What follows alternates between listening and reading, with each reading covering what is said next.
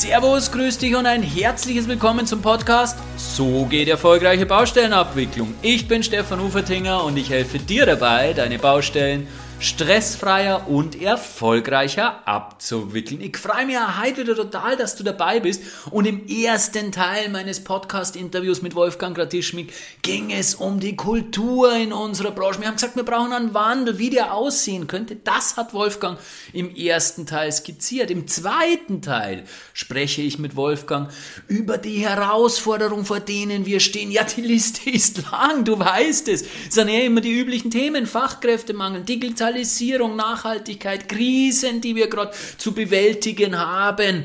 Und es ist Flexibilität und Offenheit für Veränderungen gefragt. Wer auf seinem alten Geschäftsmodell beharrt und nicht bereit ist, mit der Zeit zu gehen, der wird Probleme bekommen. Ja, Wolfgang, der ist jemand, der geht in Veränderungen hinein und schaut in die Zukunft, ist ein Vordenker und genau deswegen ist er der richtige Gesprächspartner, um genau über solche Themen zu sprechen. Und deswegen freue ich mich auch wahnsinnig auf dieses Gespräch, weil wir werden alle diese Themen, die ich gerade aufgezählt habe, ansprechen und ich bin schon ganz, ganz, ganz gespannt, was Wolfgang zu diesen Themen zu sagen hat und wie er und auch die Delta-Gruppe diesen Themen entgegentritt. Du kannst dich also auf ein abwechslungsreiches Interview freuen. Ich wünsche dir ganz, ganz viel Spaß beim Anhören.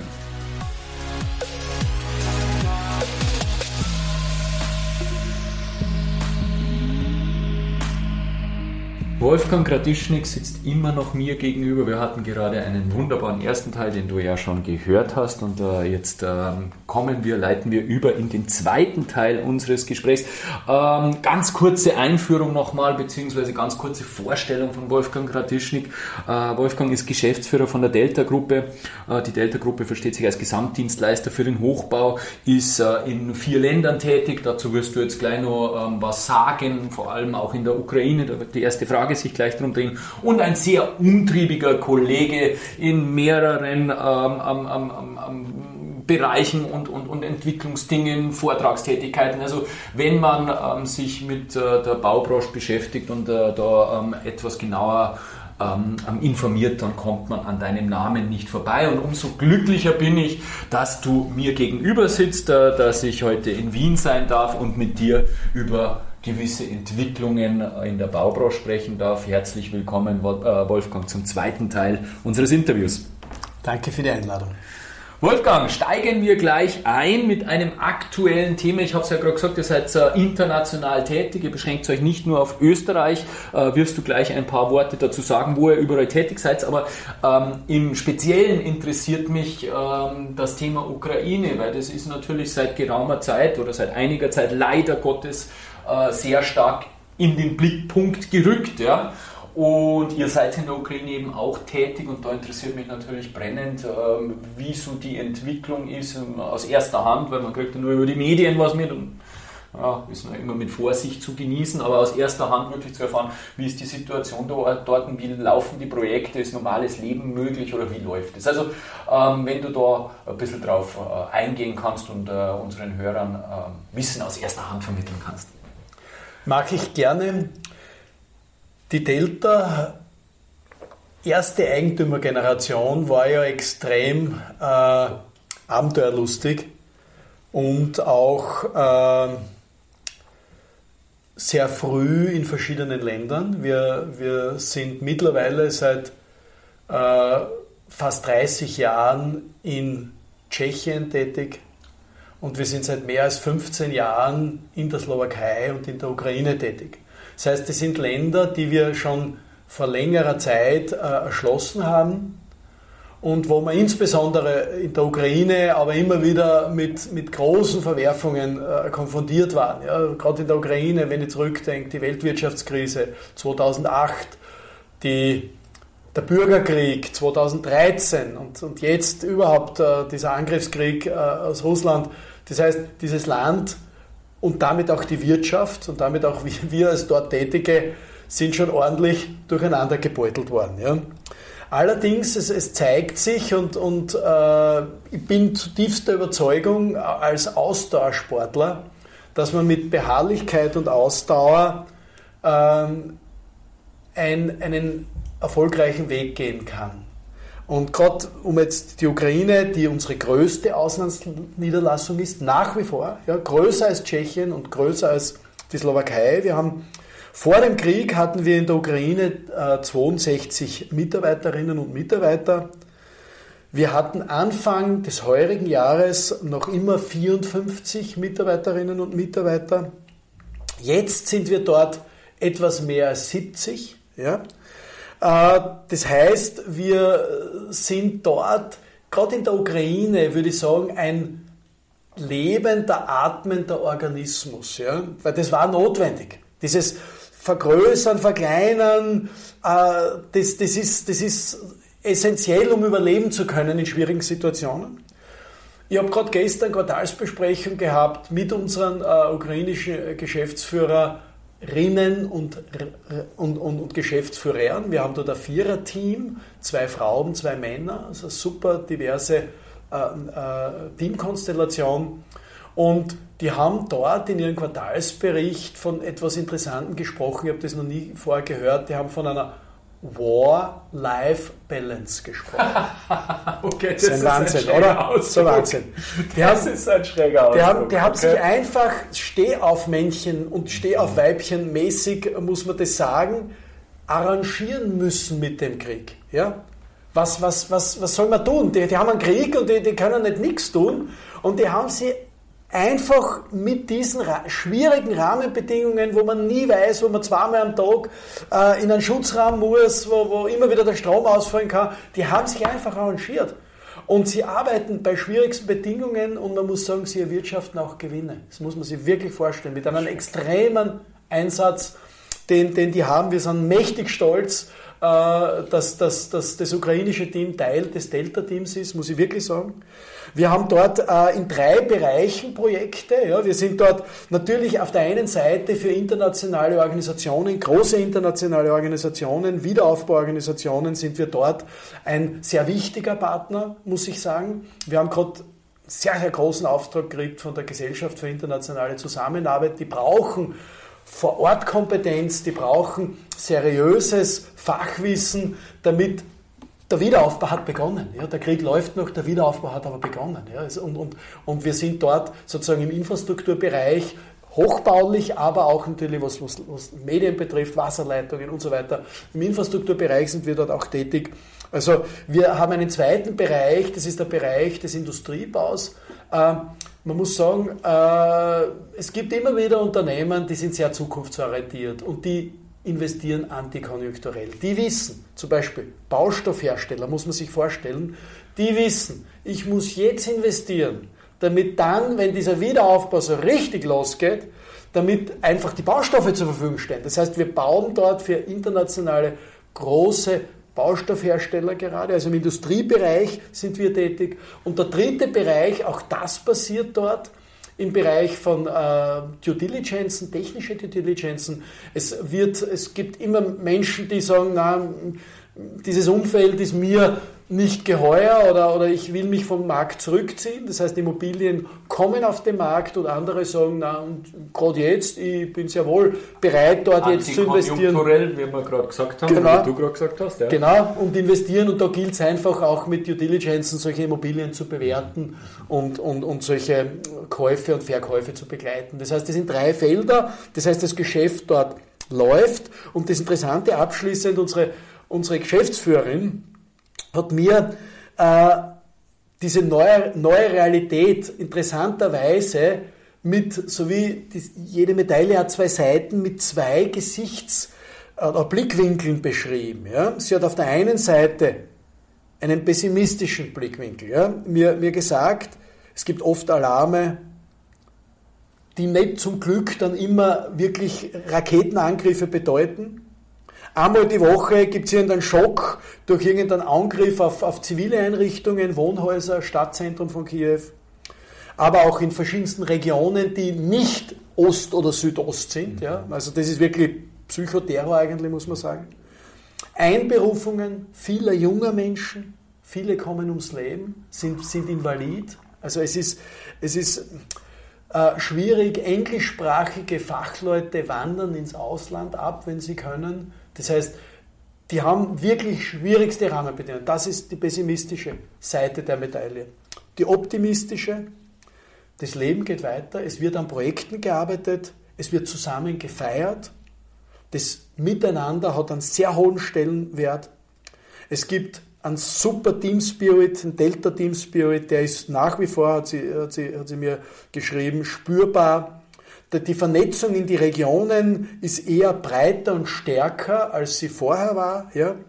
Viel Unterstützung passiert auch für Ex-Kolleginnen und Kollegen, insbesondere auch die, die im, im, Krieg sind, teilweise an der Front sind. Ja. Auch für deren Verwandte, die, die sozusagen auch natürlich mit in dem Ganzen sind. Und man muss sagen, und das merken ja auch wir auch hier in Österreich, es gibt extrem viel humanitäre Hilfe. Also wie wir als Delta durch diese Sache zusammengewachsen sind noch stärker. Letztes Jahr diese große Charity-Aktion, äh, die, wir, die wir da gestartet haben und, und, und was hier immer wieder gesammelt wird. Also das, was sich hier an Menschlichkeit, an Zusammenhalt zeigt, das ist ein positives Beispiel für für das, wie wir Menschen eigentlich von Natur aus angelegt sind. Und das ist diese positive Seite dabei. Genau darüber haben wir im ersten Teil ja gesprochen, dass wir grundsätzlich zutiefst soziale Wesen sind und in Krisen kommt genau das zum Vorschein, zum Glück.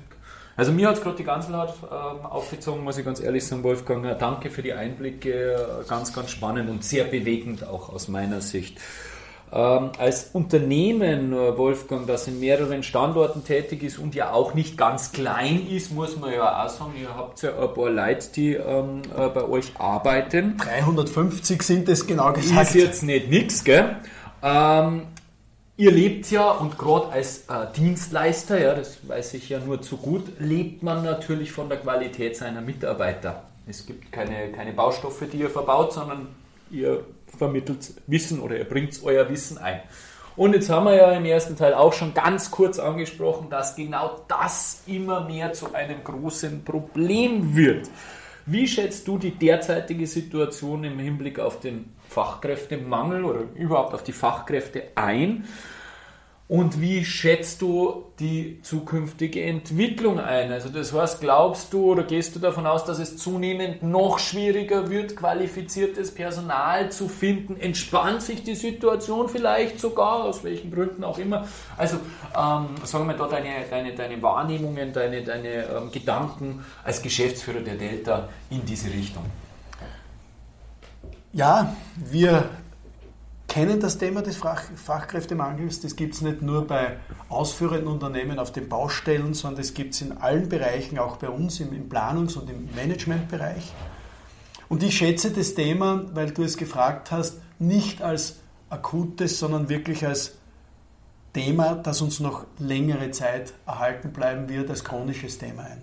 Das heißt, ich glaube, dass es auch nicht ausreichen wird, nur äh, kurzfristige Maßnahmen zu setzen, wie zum Beispiel, dass ich, sage ich einmal, im, in den sozialen Medien sozusagen äh, präsent bin oder auf Berufsmessen, ähm, sondern es wird auch äh, sehr viele strategische Maßnahmen brauchen, äh, die sehr tief in Unternehmen und in die Branche eingreifen. Ja? Eines das haben wir im Vorfeld gesprochen und, und, und auch beim ersten Teil, nämlich wir müssen die Branche generell attraktiver machen. Das kann nicht einer alleine, sondern das müssen wir, indem wir einfach auch Erfolgsgeschichten zeichnen, indem wir Erfolgsgeschichten haben, Projekte, die nicht nur eine Kosten- oder Terminüberschreitung haben, sondern Projekte, die als soziales Team-Event sage ich einmal, gefeiert werden können. Ja? Auch das muss kommuniziert werden und bauen.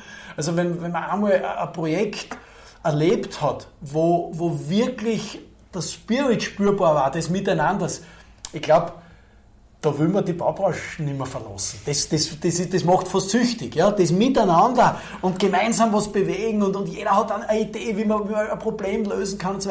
Das heißt, wenn man das einmal erlebt hat, ja, und, und ich, ich kenne das wirklich, wo ich noch sehr aktiv in Projekten gesteckt bin, dann, dann, dann will man eigentlich nicht, nicht was anderes machen. Das heißt, das auch wirklich zu kommunizieren.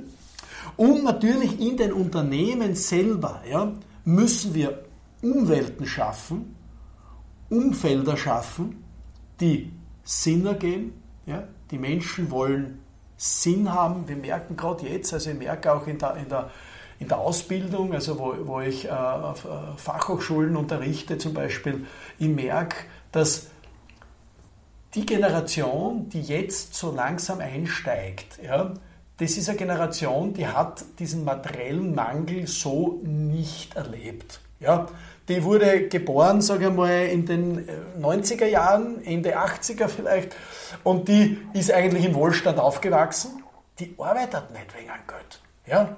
Die arbeitet, weil sie was Sinnvolles machen wollen. Und den Sinn müssen wir ihnen geben. Und das beginnt im Unternehmen selber. Wir müssen im Unternehmen Rahmenbedingungen schaffen. Wir müssen eben, sage ich mal, Umfelder, schaffen, wo der Sinn erkannt wird, zum Beispiel etwas Nachhaltiges gebaut wird, ja, wo, wo die Menschen sagen, das, was ich da mache, da leiste ich einen Beitrag zu etwas Gescheiten. Ich will nicht einen Beitrag leisten zu etwas, mit dem ich mich nicht identifizieren kann. Ja. Das heißt, das, das ist ein, ein, ein ganz wesentliches Thema. Die Menschen wollen in einem Umfeld arbeiten, wo Werte eine Bedeutung haben, werteorientierte Kultur im Unternehmen, wo es auch eine gemeinsame Vision gibt, ein gemeinsames Ziel, ja, wo es gewisse Annehmlichkeiten auch gibt. Ich meine, nur das Beispiel, wir kochen ja für die Mitarbeiter Montag bis Donnerstag am Standort hier in Wien. Da gibt es ein frisch gekochtes Essen. Das ist auch ein Incentive, das super ankommt. Ja? Einfach die Menschen haben einfach ein Umfeld, die nehmen dann teilweise was mit für ihre Familien am Abend, weil, weil alle arbeiten und dann gibt es, also das ist überhaupt kein Thema, das, das, das, das ist auch bei uns so, so organisiert. Das heißt, die Mitarbeiter zahlen einen sehr kleinen Beitrag im Prinzip mit, da, da haben wir die, die, die, sagen wir das Essen und im Wesentlichen wir, wir zahlen die ganze Infrastruktur und das Personal in der Küche und ich muss sagen, das, das sind alles so kleine Dinge, wo man einen Rahmen schafft und wo, wo wir jetzt auch seit einem Jahr ein eigenes äh, Community Management äh, installiert haben. Das heißt, es gibt äh, so, so ein bisschen Zugpferde, die hier das Gemeinsame auch nach der Arbeit oder am Wochenende pflegen. Das heißt, es ist wirklich so, dass so viele Initiativen, ähm, ich liest ja ständig mit in den, in den Gruppen, was, was hier passiert, ja, wo, wo die Leute Stand-up paddeln gehen oder gleich darüber im Prater Beachvolleyball spielen oder, sie, oder, oder alles Mögliche, ja, bis zu einem, bis After-Work-Clubbing, was wir sogar als Delta jetzt zweimal im Jahr uns entschieden haben, dass wir organisieren und was wir, was wir schon äh, organisiert haben. Das heißt, solche Dinge, die schaffen eine Gemeinschaft, und die schaffen letztlich auch dann diese Anziehungskraft, wo, wo andere Menschen von außen sagen, boah, zu der Firma komme ich, da, da, da kann ich mich wohlfühlen. Da kriege ich, da kriege ich einfach etwas, was ich, was ich mir im Leben erwarte. Also da ist das Unternehmen mehr als nur, dass ich dort einen Brotberuf habe, sondern das ist Bereicherung für mich als Mensch. Und wenn ich das zusammenfassen darf oder in eine Richtung bringen darf, im Endeffekt geht es um die Kommunikation. Weil im Endeffekt müssen wir als Branche uns anders darstellen. Wie stellen wir uns anders dar? Indem wir uns anders präsentieren, indem wir anders kommunizieren nach außen hin. Wie das möglich ist, weiß ich nicht, keine Ahnung. Aber wir stehen in den Medien nicht da, nicht gut da. Und dasselbe ist als Unternehmen, wenn du sagst, ähm, äh, ihr kocht äh, für die Leute und, und, und bietet Incentives an. Ja, wenn das keiner weiß, dann bringt er das gar nichts für die Mitarbeiter. Also es geht letztendlich, sich auch etwas anders darzustellen. Verkaufen hat keinen guten Ruf bei uns in der Gesellschaft. Ja? Es fällt uns schwer, uns zu verkaufen. Aber genau um das geht es. Wir müssen unsere Baubranche auch verkaufen als das, was sie ist. Und dieser Sinn, der ist ja eigentlich kein Problem, weil wir machen ja sinnvolle Dinge. Es ist ja, ich brauche ja nicht einmal was erfinden, sondern ich brauche nur das, was wir machen, die tollen Projekte, die wir machen, den Sinn, der dadurch gestiftet wird, äh, auch dementsprechend zu kommunizieren. Absolut. Darf ich eine Sache ja, noch ergänzen? Ähm, und, und ausgehend von diesem, dass ich im Unternehmen sozusagen einen funktionierenden, gesunden sozialen Kern habe, braucht es auch Allianzen im Außen. Mhm. Ja? Wir wissen, und, und das erkennt man natürlich auch, wir, wir können alleine nicht, sage ich einmal, die Welt verändern. Ja?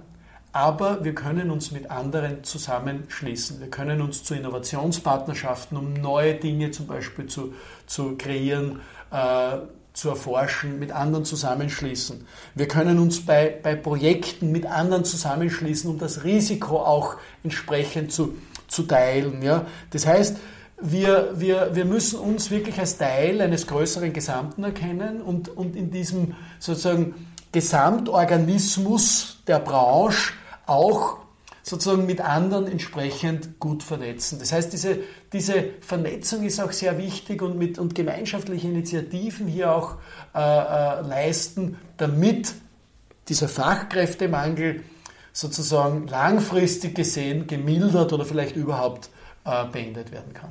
Absolut.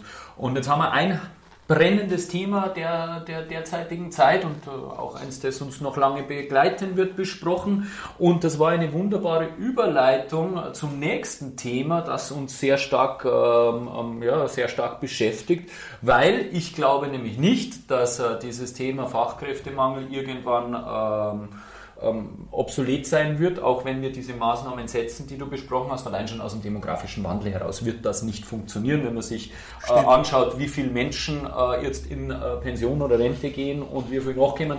Das geht sich irgendwann nicht mehr aus. Das heißt, wir müssen auch Methoden entwickeln, ja, und da sprechen wir über, über einige jetzt, wie wir nicht mehr so viele Mitarbeiter benötigen, um den ähm, Workload zu bearbeiten. Und da ist natürlich ein sehr heißes Eisen ähm, das brennende Thema derzeit, nämlich das Thema Digitalisierung. Und man hört ja vielfach, dass wir in der Digitalisierung, also wir als Baubranche, stark hinterherhinken. Und da interessiert mich natürlich brennend deine Meinung dazu, Wolfgang. Siehst du das auch so? Hinken wir wirklich hinten nach? Und wenn ja, wo liegen denn die Probleme? Ja, wir, es gibt auch eine Studie von Roland Berger dazu. Wir waren vor einigen Jahren noch Digitalisierungsnachzügler, haben uns aber aus meiner Sicht als Branche in den letzten Jahren wirklich gut entwickelt. Natürlich gibt es noch Luft nach oben, das wissen wir, ja, insbesondere Stichwort KI, also künstliche Intelligenz. Aber es passiert extrem viel aus meiner Sicht. Insbesondere in den Bereichen BIM, ja, 3D-Druck oder Kreislaufwirtschaft, Ökobilanz, wo mit digitalen Hilfsmitteln hier, ich möchte fast sagen, ein Enabling der Nachhaltigkeit passiert und, und auch möglich ist. Ja?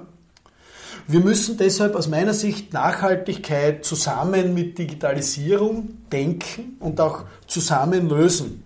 Das eine geht aus meiner Sicht nicht ohne das andere. Das hängt unmittelbar zusammen, weil wir brauchen die entsprechenden digitalen Tools, damit wir Dinge in ihrer Qualität im Bereich Nachhaltigkeit bewerten können und evaluieren, einschätzen können. Ja? Das heißt, alleine deswegen ist aus meiner Sicht die Digitalisierung für die Baubranche ein wesentlicher Faktor für die Zukunft. Denn wer bei den Themen dann Digitalisierung und Nachhaltigkeit vorne liegt, dem gehört aus meiner Sicht auch die Zukunft. Mhm. Kann ich nur unterstreichen oder, oder unterschreiben, dieses Thema.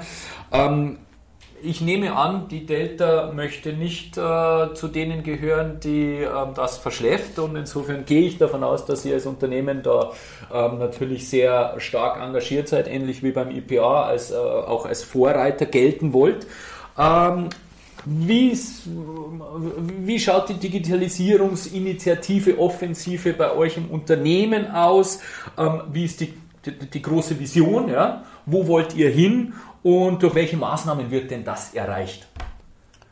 Digitalisierung hat, wie du völlig richtig erkannt hast, einen sehr, sehr großen Stellenwert in unseren Unternehmen. Nicht erst seit gestern, sondern seit vielen Jahrzehnten, muss man sagen. Also wie ich in, die, in das Unternehmen, in die Unternehmensgruppe. Entschuldigung, seit wann bist denn du ähm, bei der Delta? seit 91. Also ich bin oh, seit, ja, okay. seit 32 Jahren in der mhm. Delta-Gruppe. Okay. Und wir waren damals schon, wir hatten damals riesige Workstations, wir waren damals schon im CAD-Bereich Vorreiter. Also das hat mich damals beeindruckt. Äh, wir haben dann sehr früh auch schon im, im, im Managementbereich, Terminplanprogramm, kann ich mich erinnern, MS Project bekommen. Also die Delta hat der Digitalisierung immer einen sehr hohen Stellenwert gegeben. Ja, bis zu dem, dass wir jetzt ein eigenes Tool auch haben für, für äh, Projektkommunikation und für Projektmanagement. Ähm, das heißt, wo verwenden wir bereits äh, äh digitale Lösungen? wir, man muss wirklich sagen, im gesamten Planungsbereich logischerweise mit unserem sozusagen mehrdimensionalen intelligenten Gebäudemodell vom, vom sagen wir, Vorentwurf, von Studien, Wettbewerben beginnend, durchgehend bis zur Bestandsplanung, äh, aber auch im Projektmanagement, was zum Beispiel Projektmanagement der Planung, was Kosten, Terminplanung betrifft und, und, und auch Steuerung betrifft, aber auch im, im, im Management der Ausführung sind für uns sozusagen äh, digitale Tools äh, sage ich mal, unverzichtbar. Ja? Das heißt, wir, wir, wir verwenden da teilweise natürlich Software, Standardsoftware, die am Markt angeboten wird. Und da gibt es wirklich äh, super Tools. Aber dort, wo wir sehen, dass, dass wir einfach sozusagen das nicht äh, äh, bekommen, was wir brauchen, dort entwickeln wir einfach eigene Lösungen. Wie zum Beispiel im Bereich der Ökobilanz, wo wir, äh, wo wir es einfach äh, vermisst haben. Ja? Wie kann ich aus einem digitalen Gebäudemodell, also aus einem mehrdimensionalen Gebäudemodell, meine Ökobilanz meinen ökologischen Footprint herausbekommen, ja, möglichst ohne großen Aufwand. Ja. Und da haben wir in einem Forschungsprojekt gemeinsam mit dem IBO und dem AIT haben wir, haben wir hier ein, ein Tool entwickelt, wo das automatisiert passieren kann. Das heißt, wenn ich gewisse bei der Planung Modellierungsvorschriften einhalte, dann kann ich sehr gut hier äh, sozusagen mit, mit eigentlich einem Tastendruck, äh, sage ich einmal vereinfacht gesagt, kann ich hier eine Ökobilanz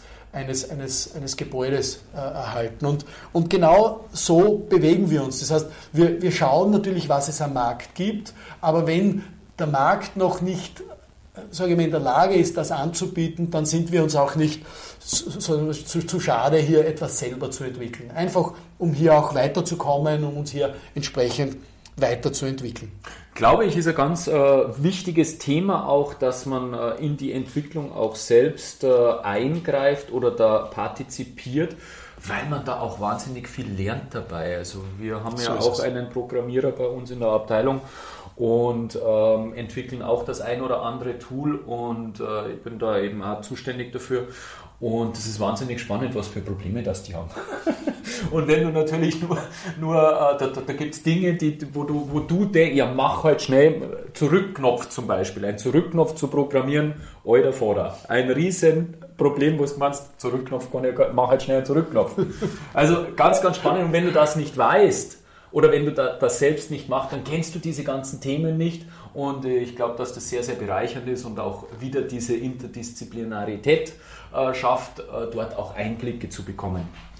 Und, und, die Delta hat aus dem Grund ja seit äh, mehr als 20 Jahren haben wir ein eigenes IT-Unternehmen in der Unternehmensgruppe, das sehr viel für uns programmiert hat, ja nach wie vor uns serviciert, ja, und das auch dieses Tool, den Datenpool, äh, diese diese Common Data Environment, also diese, diese sagen wir, digitale Umgebung für die Projektabwicklung, äh, ja auch am Markt anbietet.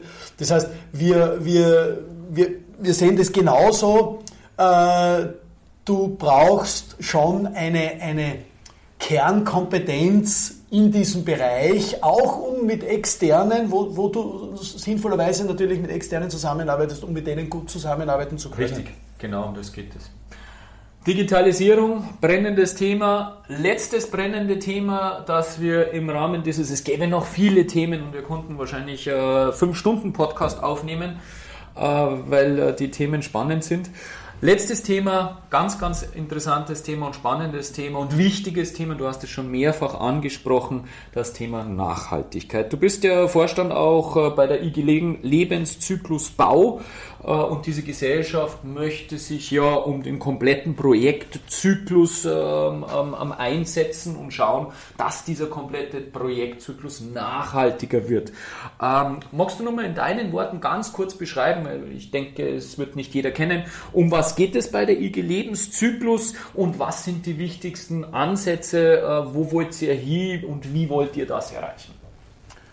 Die Lebenszyklus ist ein gemeinnütziger Verein, wurde äh, mittlerweile vor zwölf Jahren gegründet, äh, ist eine Initiative von einigen Unternehmern gewesen aus verschiedensten Bereichen des Immobilienlebenszyklus.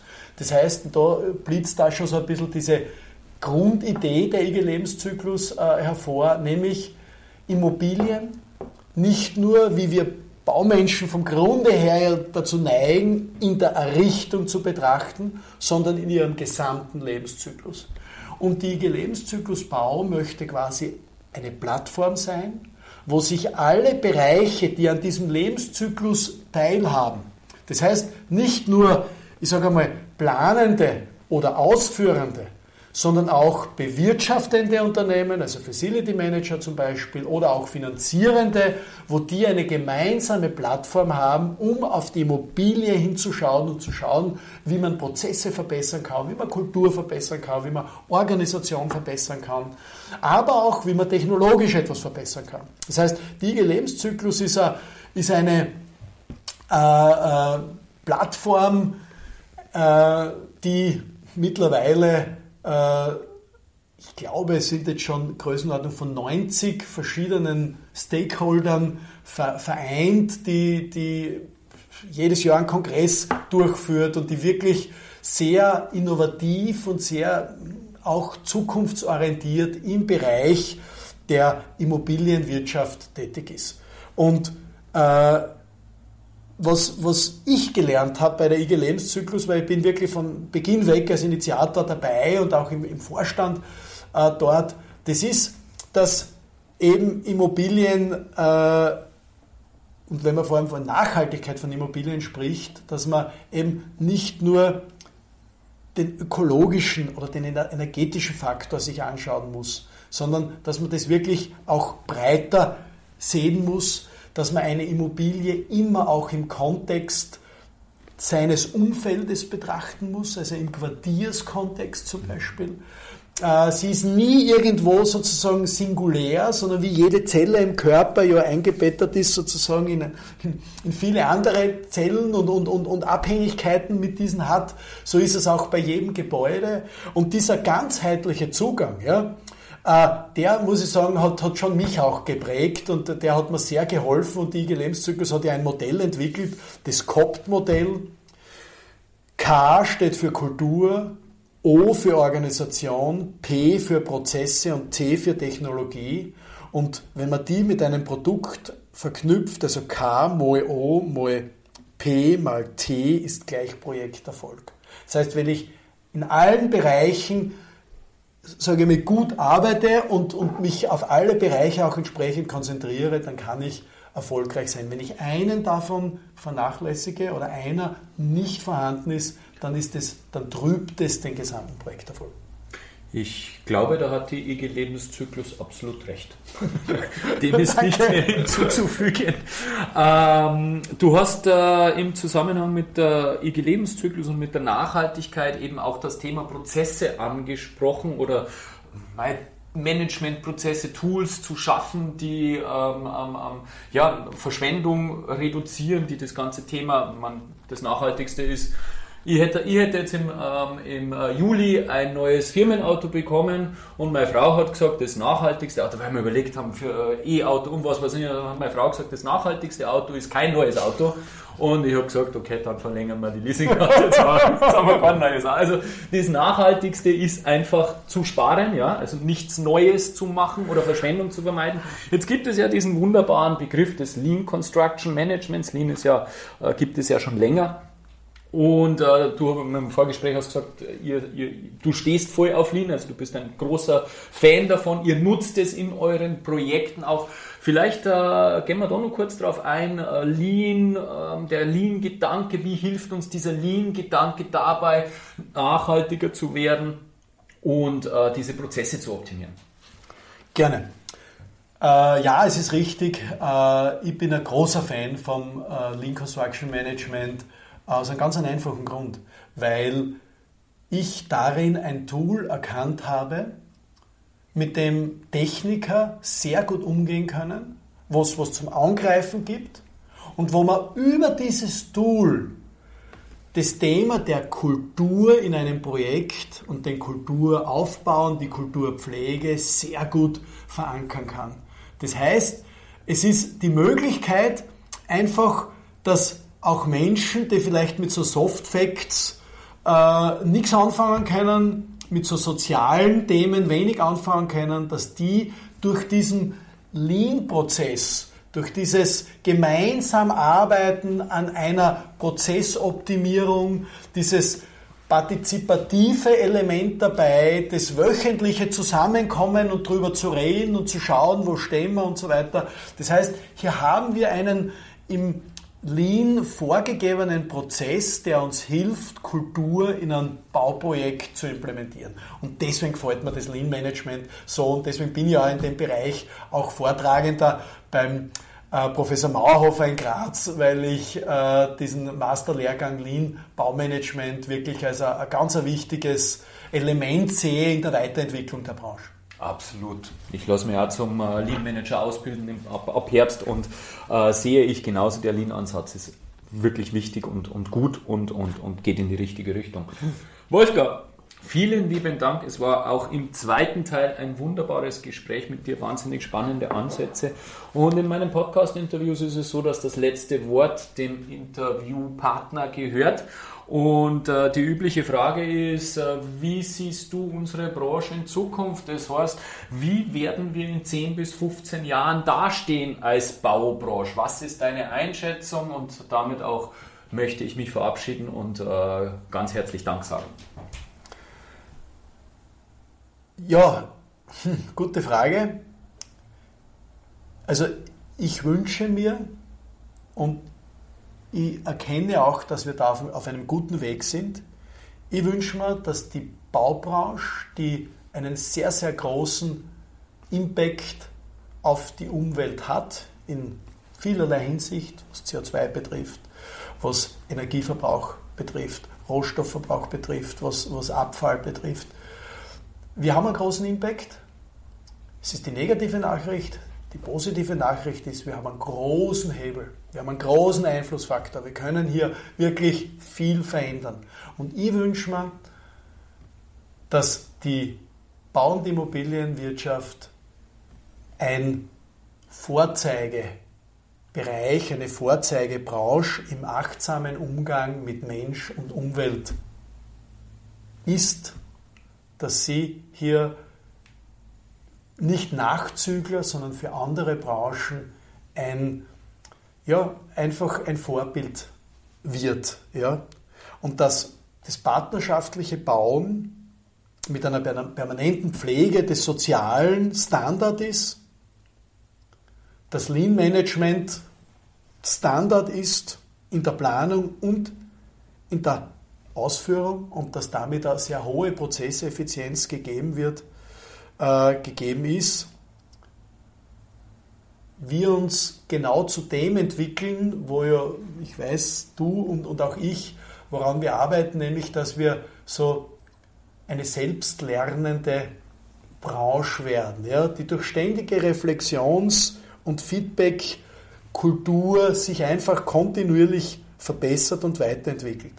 Dass daraus die Verwendung ökologischer Baustoffe oder die Einhaltung irgendwelcher kreislaufwirtschaftlicher Prinzipien äh, ebenso ein Standard ist wie der digitale Zwilling, der sich über alle Lebenszyklusphasen hinweg zieht. Das heißt, dass unsere Branche einfach vom Nachzügler zum Vorreiter im Digitalisierungs- und Nachhaltigkeitsbereich wird. Und auch von meiner Seite abschließend vielen Dank für die Einladung, vielen Dank für die Möglichkeit, auch meine, auch unsere Gedanken, weil ich bin ja nur ein Protagonist der Delta-Gruppe, dass ich die hier sagen konnte. Vielleicht ist es eine Inspiration für den einen oder anderen in der Branche auch in diese Richtung zu gehen und damit, dass wir diesem Ziel damit ein Stück näher kommen. Danke. Ja, da könnte ich ja direkt sentimental werden, wenn ich solche Wünsche von Wolfgang am Ende dieses Interviews höre. Dem ist aus meiner Sicht nichts mehr hinzuzufügen. Und wenn wir es schaffen, dieses Bild, das Wolfgang gezeichnet hat, in 10 bis 15 Jahren zu erreichen, dann können wir erstens stolz auf uns sein und dann haben wir aber auch alles erreicht, was wir erreichen können, weil dann können wir Baustellen mit Freude und Leichtigkeit abwickeln. Ich hoffe, du hast einiges mitgenommen und wünsche dir eine gute Zeit. Herzlich dein Stefan Ufertinger.